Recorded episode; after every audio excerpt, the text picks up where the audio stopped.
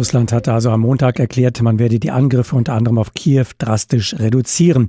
Weder in Kiew noch anderswo brach großer Jubel darüber aus. Die Signale Russlands zur Deeskalation übertönten nicht die Explosionen russischer Geschosse, sagte Ukraines, äh, Präsident der Ukraine Zelensky.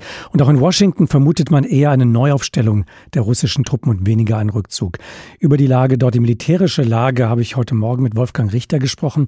Er ist Militärexperte bei der Stiftung Wissenschaft und Politik Oberst AD der Bundeswehr und militärischer Vertreter bei der OSZE, der Organisation für Sicherheit und Zusammenarbeit in Europa. Und ich wollte von ihm zunächst mal wissen, könnte der Krieg in der Ukraine jetzt in eine neue Phase treten, die kaum weniger verheerend ist als die erste? Ja, das ist durchaus möglich. Also zunächst mal müssen wir ja feststellen, dass der große russische Angriff auf sechs Angriffsachsen an den großen Städten liegen geblieben ist. Kiew, Charkiw, im Norden. Dort scheinen sich die Russen jetzt einzugraben, also auf die Verteidigung einzustellen und ihre Angriffe nun auf den Donbass konzentrieren zu wollen. Das liegt sicherlich auch daran, dass der Angriff insgesamt in Stocken geraten ist, dass er nicht so militärisch vorankam, wie man sich das vielleicht vorgestellt hat. Große Mängel haben wir gesehen, taktische, logistische Mängel, auch eine Verzettelung die Russen werden nicht genügend Infanterie haben, um jetzt in Stadtkämpfe sich zu verbeißen. Außerdem wird das natürlich auch Angriffsachsen blockieren, die ja anders gedacht waren, wo tiefe Stöße vielleicht gedacht waren. Und so sehen wir also eine Verlagerung dieses Kräfteansatzes. Aber wir sehen natürlich weiterhin das Bemühen, den Korridor zwischen der Krim und dem Donbass nun wirklich in Besitz zu bekommen. Vor allen Dingen um Mariupol sind die Kämpfe noch im vollen Gange denn das ist das letzte Bollwerk, das der Schließung des Korridors entgegensteht.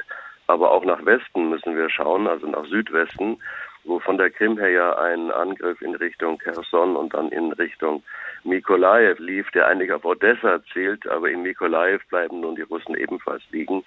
Insofern glaube ich auch, im Moment sehen wir eine Umgruppierung aber auch ein implizites Eingeständnis, dass der Angriff nicht so gelaufen ist, wie man sich gedacht hat. Die ukrainische Armee, die hat sich ja für viele überraschend gut gehalten.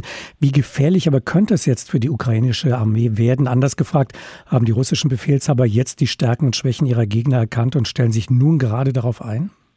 Ja, natürlich. Also man hat die taktischen und logistischen Mängel erkannt, aber ich glaube, der Hauptfehler, der begann ja ganz oben an der politischen und militärischen Führungsspitze.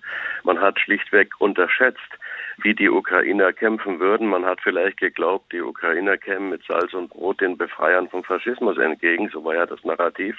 Und das ist eben nicht geschehen. Wenn man also die Identität der ukrainischen Nation in Frage stellt und dann auf einen so zähen Widerstand stößt der ganzen ukrainischen Nation und eine Armee, die ja ganz anders aufgestellt ist als die von 2014, dann hat man grundsätzliche Mängel, die man auch so leicht nicht ausgleichen kann, auch wenn man sich jetzt versucht, darauf einzustellen. Aber ich glaube, diese grundsätzliche Unterschätzung bedeutet auch, dass der Feldzug in der Anlage, wie er ursprünglich geplant war, so nicht mehr durchführbar ist. Kämpfen beide Seiten jetzt um Verhandlungspositionen? Also wollen sich beide Seiten auch militärisch in eine so starke Lage bringen, dass sie am Verhandlungstisch stark auftreten können?